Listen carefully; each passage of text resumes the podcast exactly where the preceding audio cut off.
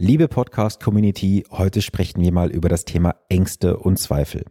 Warum habe ich mir für heute dieses Thema ausgesucht? Ganz einfach, weil das Thema Ängste diese Woche bei mir allgegenwärtig gewesen ist und zwar der ein oder andere von euch, der mich auf Social Media verfolgt, hat vielleicht mitbekommen, dass es äh, bei mir etwas turbulent war diese Woche. Und zwar bin ich von Dienstag auf Mittwochnacht ins Krankenhaus gefahren, weil es mir wirklich sehr, sehr schlecht ging. Bin dann am Donnerstag verlegt worden und am Freitag bin ich operiert worden.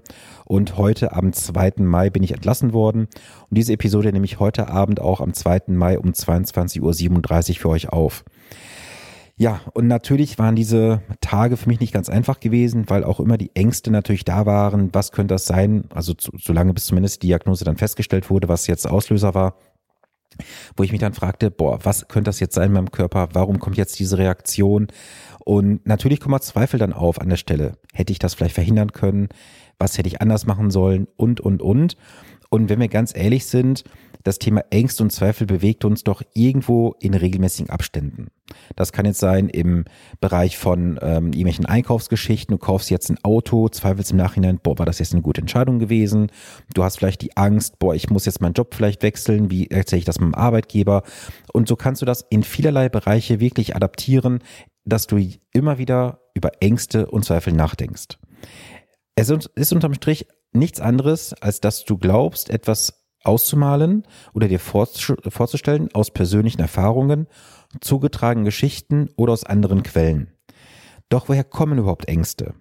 Das hat natürlich im medizinischen Bereich vielerlei Gründe. Das kann was Organisches sein, das kann was Genetisches sein, das kann was Psychisches sein. Im Bereich von Finanzen gibt es aber zwei Hauptgründe, wie ich finde. Einmal ist das Thema Unwissenheit und zweitens das Thema bisherige Erfahrungen. Lass mich dazu ein bisschen was ausführen. Beim Thema Unwissenheit, ähm, da geht es damit das Thema Finanzwissen einher. Wenn du mich schon längere Zeit, verfolgst, dann weißt du, dass ich das Thema Finanzwissen ganz, ganz nach vorne bringen möchte in Deutschland. Denn wenn wir uns unsere Schulbildung anschauen, die meisten Schüler bekommen gar keine Finanzbildung vermittelt in der Schule. Sie werden dann nach zehn oder zwölf Jahren von der Schule entlassen, werden zu guten Arbeitnehmern erzogen, dass sie in eine gewisse Struktur reinpassen, dass sie bloß ihre äh, Steuern auch regelmäßig bezahlen, ihre Sozialabgaben. Aber niemand wird in der Schule auch mal darauf vorbereitet, wirklich eigenständige finanzielle Entscheidungen zu treffen, geschweige geschweige denn unternehmerisch zu denken. Und das muss sich, wie ich finde, doch sehr, sehr dramatisch und schnell ändern. Denn wenn wir mal schauen, wie viele junge Startups gibt es heute, wo dann die äh, Gründer des Startups gar nicht mal so erfolgreich waren in der Schule. Weil es wird in der Schule immer nur darauf abgezielt, die Fehler, die jedes einzelne Kind auch hat, ähm, abzutrainieren und in ein gewisses Schemata reinzudrücken. Denn ich weiß auch, dass meine Tochter jetzt in diesem Jahr in die Schule gehen wird. Und das wird für mich auch sehr, sehr schwer werden, einfach da auch, ja, ich sag mal, eine gerade Linie zu fahren, dass bei den Kindern nicht immer nur die Fehler gesucht werden, sondern auch die Potenziale. Und die Potenziale müssen wir bei jedem einzelnen Kind, wie ich finde, in der Schule natürlich herauskristallisieren, diese auch fördern und unterstützen und weg von dieser Fehlerkultur zu kommen. Wir müssen nicht immer die Schwächen versuchen zu unterdrücken oder auszubessern, sondern die Stärken zu stärken. Das ist nämlich das Entscheidende. Und gerade beim Thema Finanzwissen geht es auch nicht darum, dass du jetzt wissen musst, wie ähm, muss jetzt ein Fonds zusammensetzen, weil du vielleicht nie ein Fondsmanager sein wirst. Es geht wirklich um das Rudimentärste. Also wie, wie eröffne ich ein Girokonto? Worauf muss ich beim Girokonto achten? Wie mache ich eine einfache Geldanlage? Wie muss ich mir das vorstellen mit dem Thema Altersvorsorge, Ruhestandsplanung? Was für Versicherungen muss ich haben, die existenzsichern sind? Und viele, viele Themen mehr. Das kann man wirklich denke ich mal, in zehn bis zwölf Unterrichtsstunden rudimentär den Kindern beibringen. Es ist aber sehr, sehr schwierig, denn wenn wir uns überlegen, wer steht denn vorne in der Schule? Es sind meistens verbeamtete Personen. Ich möchte jetzt nicht gegen Beamte schießen, das ist alles in Ordnung. Nur ich stelle es mir jetzt persönlich sehr, sehr schwer vor, wie soll ein Lehrer, der verbeamtet ist und eigentlich in sehr, sehr guten trockenen Tüchern sitzt und steht, den Kindern beibringen, unternehmerisch zu denken.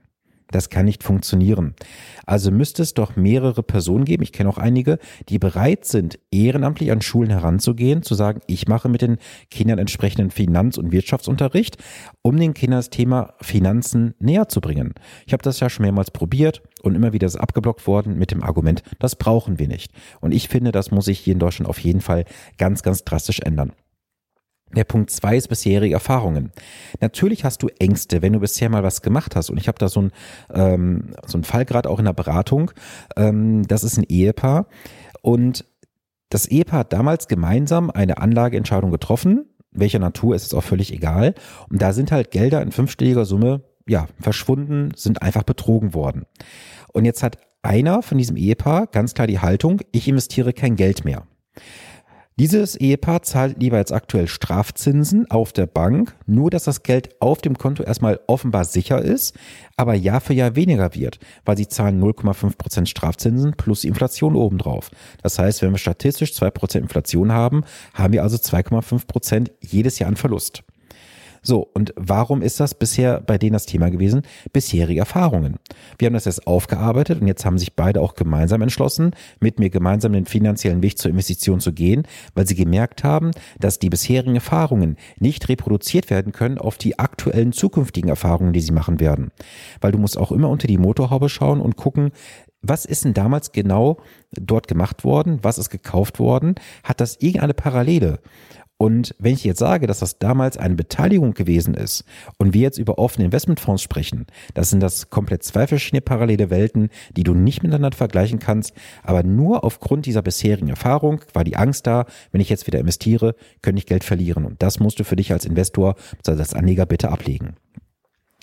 Dann das Thema Zweifel. Ja, der Zweifel, lohnt sich das überhaupt für mich?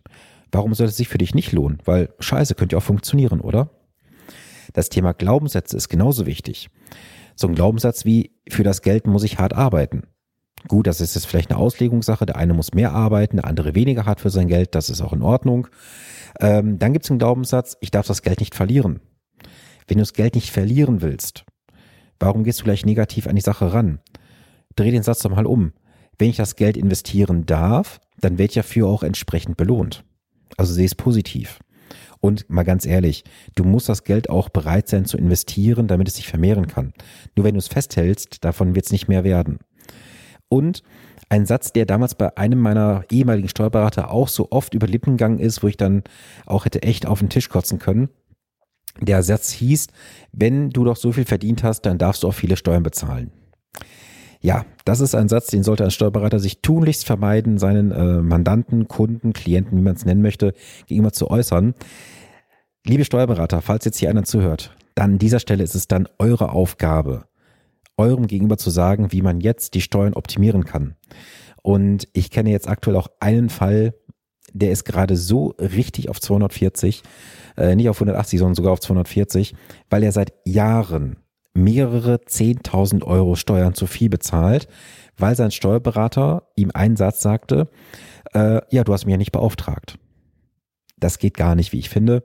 Deswegen, also da ist es nicht immer Glaubenssatz, es ist auch äh, natürlich eine Einstellungssache von deinem Gegenüber, gerade wenn du dann auch in einer Partnerschaft zusammenarbeitest, weil ich sehe das immer auch auf Partnerschaftshöhe, sprich ich mit meinen Partnern, wir haben eine Partnerschaft, die wir dort führen ähm, und dann natürlich auch das Thema jetzt Steuerberater und Mandant, Steuerberater und Klient, wie man es jetzt nennen möchte, ist es genauso. Das heißt also, der Auftrag muss immer klar geklärt sein, was wird verlangt, was wird geliefert und wer bringt welche notwendigen Unterlagen, Informationen mit. So, und ich habe da in den letzten Jahren auch so viel Erfahrung gemacht mit Steuerberatern, dass ich auch weiß, dass ich mindestens einen sechsstelligen Betrag zu viel an Steuern bezahlt habe die letzten Jahre, die ich hätte eigentlich sparen können. Aber wie stufe ich es ab? Für mich selber ist es dann entsprechendes Lehrgeld. So, lass uns mal diese Episode für heute abschließen. Ich werde euch jetzt hier kein Intro, Outro mehr dran knüpfen und so. Ich hau die Episode jetzt einfach raus. Seh's mir nach. Ich bin einfach platt für heute. Und wir werden auf jeden Fall dann im Laufe der nächsten Tage nochmal eine Podcast-Episode hier hochladen. Und ich freue mich jetzt erstmal auf Freitag. Da werde ich dann mit einer kleinen Gruppe ins Saarland fahren zum Finanzbootcamp. Das wird richtig, richtig toll werden. Tolles Rahmenprogramm mit einem Special Guest, der auch kommen wird. Und wenn du wissen möchtest, was dort genau gemacht wird und wer der Special Guest ist, dann schau gerne mal auf, auf Instagram vorbei, auf meinem Profil. Da bekommst du auch kleinere Einblicke dann von meiner Person und natürlich auch vom Special Guest. Und ja, auf jeden Fall wünsche ich jetzt erstmal eine wundervolle Woche. Bleibe gesund und denke dran, mit diesem Zitat möchte ich diese Episode schließen. Mist, wenn ich die Ängste und Zweifel ablege, wird es auch gut gehen. Bis zur nächsten Woche. Viele Grüße, dein Sven Stopka.